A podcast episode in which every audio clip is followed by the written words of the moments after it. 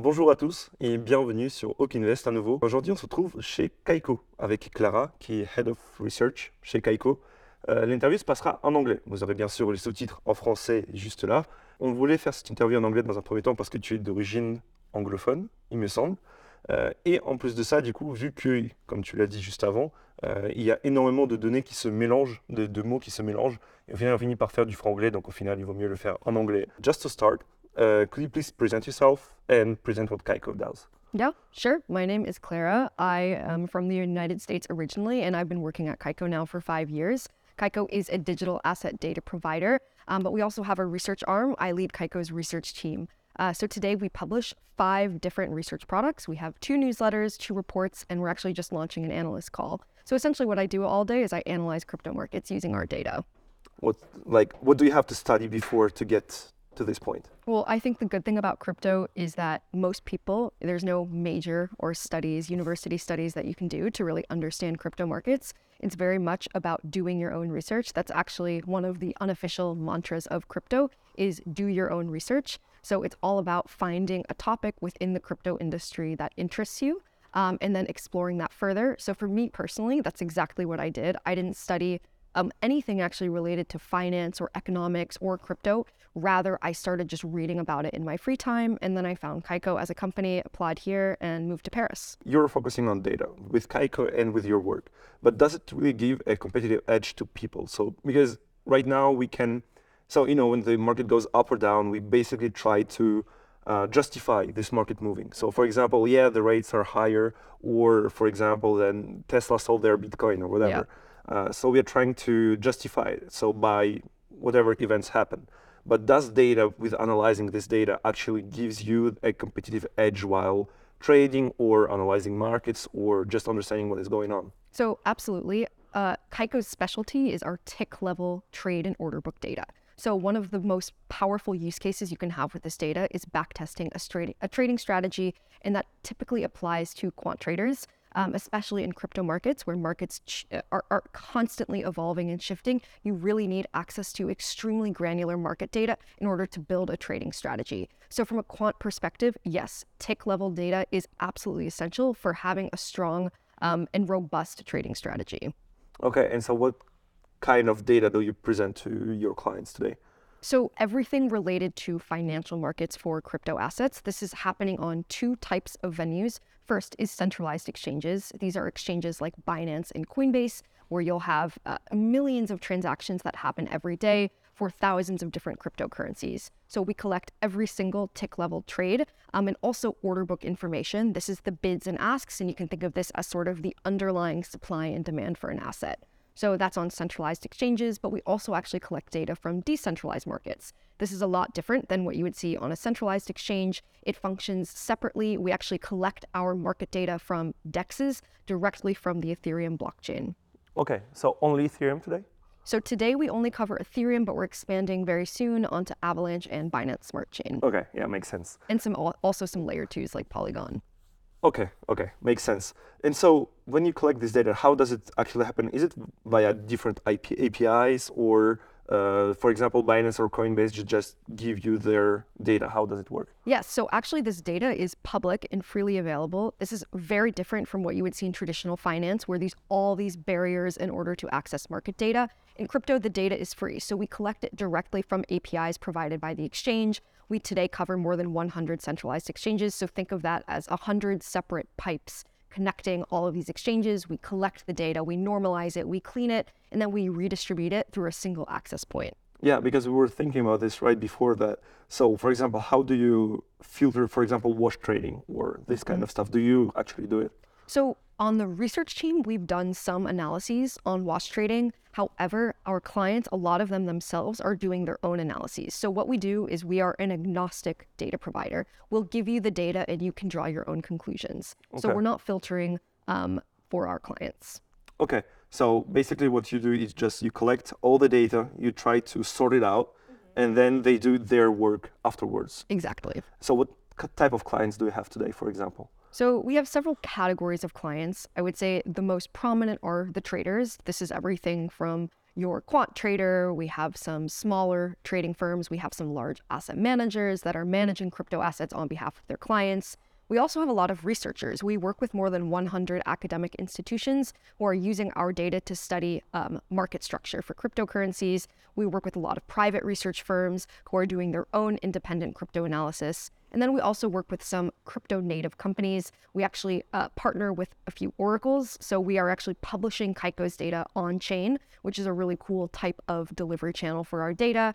Um, and then finally, we have a lot of just crypto startups that need data. Essentially, with crypto, you need data for everything because so much of the industry relies on price movements and what's actually happening at the asset level. Yeah, I think you partnered with Pyth Network. Yes, yeah, we, we know them. They're cool guys. So yeah, yeah, when nice. I saw the partnership, I was like, oh yeah, they yeah. are fun, and they they like Paris as well. Yeah. They have one of the guys who's French in their team. So yeah, so yeah, and so when you're talking about that, all your most of your clients are institutional. Yes, exactly. Institutional level. But then on the other hand, today you publish your newsletter and different analysis. For mm-hmm. example, uh, I know that you did one for Luna, for USDC, and for many other stuff, for example.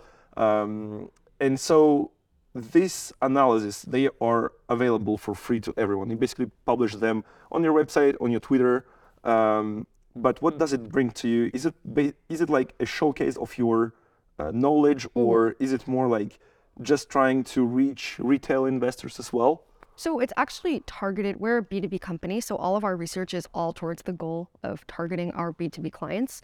Um, but our research essentially provides use cases for Kaiko's data from a research perspective, but also highlighting what kind of data types we offer for quant traders that aren't necessarily using our data for actionable insights, but they want to get an idea of what we're showing. Yeah, okay. It's basically a free sample, like when you mm-hmm. when you go to an ice cream shop and you just get a scoop of an ice yeah. cream, so you know what you're you're ordering afterwards. Yeah, exactly. Um, but I think we also, on the research side, we're providing real value in terms of analysis. Kaiko has some of the most unique data sets in crypto, and that's actually our liquidity data. Very few other data providers offer market depth, price slippage, the bid ask spread. And this is stuff that the research team analyzes, um, which is very complicated to access if you don't have like a big company collecting order book data. It's terabytes of data, it's really complicated to work with. Okay, I got it. And so Kaiko was founded in 2014, right? Yes. So recently you did um, a fundraise, mm-hmm. which was Series A, B? Series B. Series B. And so you've been through different market cycles. Yes, so exactly. Bear market, bull market. So and you actually fundraise in a bear market. So congrats. Yeah. Um, but then, so you have been collecting data during all the cycles. And today, during bear market, we tend to have this complete degeneracy basically of data. Yep. We, we have so many things going on, new projects launching, um, basically people just trading from everywhere, and the volumes are really high. So, and then during the bear market, it's kind of calm and people trade less and they tend to basically hold their coins. Which cycle gives you the most conclusive data? Which would be the most useful for your clients? So I think that crypto markets operate in regimes. Market structure is constantly evolving. In traditional financial markets, these regimes can last like five years or plus. In crypto, I argue that market structure changes year to year, sometimes even month to month. So it's really the most recent data that has the most value. Um, and so that's why uh, Kaiko, like if you're a trader, you're constantly needing a new supply of data in order to recalibrate your trading, mm-hmm. uh, your trading models. Um, in terms of which market regime I prefer, I mean, of course, bull markets. I think bull markets everyone prefers. But what I think is very powerful about Kaiko and our product is even in a bear market, you need data. Um, and you need data for risk management. That's another powerful use case of Kaiko is essentially making sure that you have the capital that you need to withstand a bear market. And you can only make these predictions using data and quantitative analytics. Okay. And so during events like FTX or Luna, you have people basically begging for information because yes. they want to understand what's happening. So during these cycles, are you like overwhelmed and you have way more to do than on a daily basis, or how does it work? I mean, on the research team, the busiest week of my entire time at Kaiko was the FTX collapse. And then the second busiest week was last week when we had the Silvergate collapse and the mm. banking crisis. So I would say anytime there's a big market movement on the research team, we're in action. That's our time to shine. We use all of Kaiko's data to try and make sense of what's happening in the markets. Yeah, so you have this interpretation side as well, which is really important. Mm-hmm. So you have to understand it. Exactly. Okay. And so as you've been in data for a long time, as I said before, um, how do you think the data and the collection and usage of this data will evolve?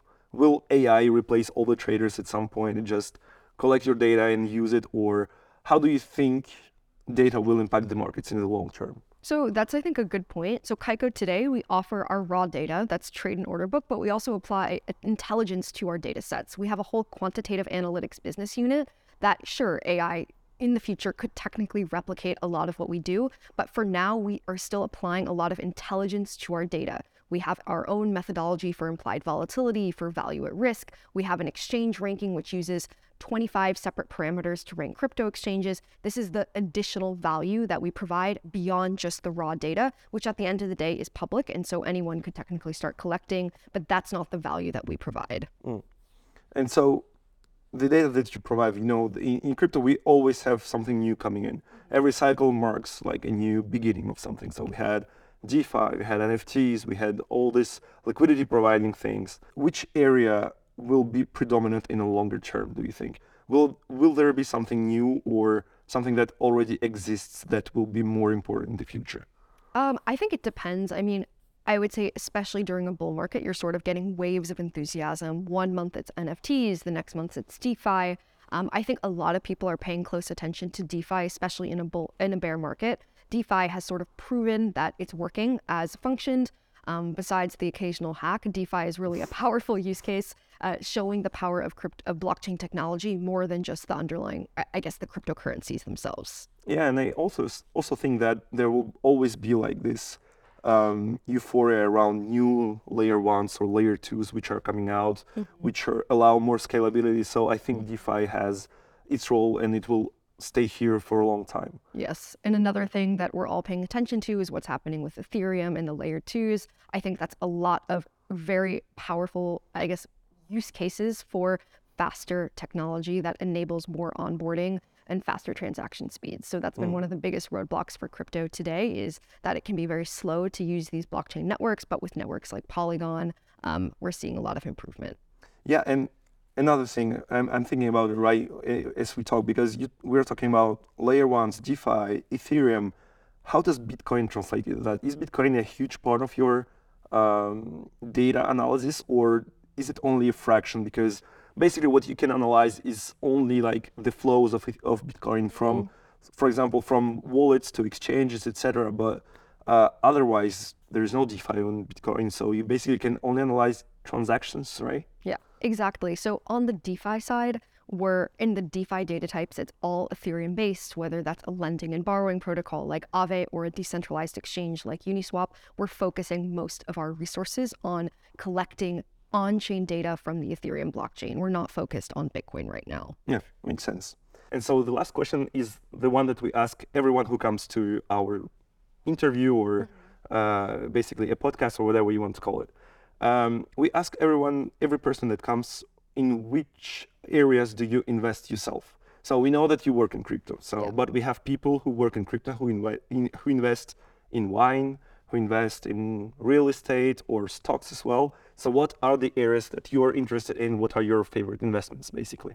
Which so, is not financial advice, obviously. no but... financial advice. No, that's fine. I understand. Um, so I still invest in crypto. I would say I focus on the top cryptocurrencies. I'm not a big altcoin investor. Um, and that's simply because, I mean, it takes a lot of time. You need to do a ton of research in order to make smart altcoin investment decisions. Um, but then outside of crypto, I invest mostly in the S&P 500. I would say I've tried before in picking like hot stocks and it never really works out. So I'm just going to focus with the safest bet, GameStop which is and, and stuff. yeah, I'm not. uh, those days are behind me. okay, okay. Well, thank you, Clara, for coming here. And do you have a final word to people about Kaiko, about yourself, whatever you want? Um, I would say that the past few months have definitely been tough for crypto, the industry as a whole.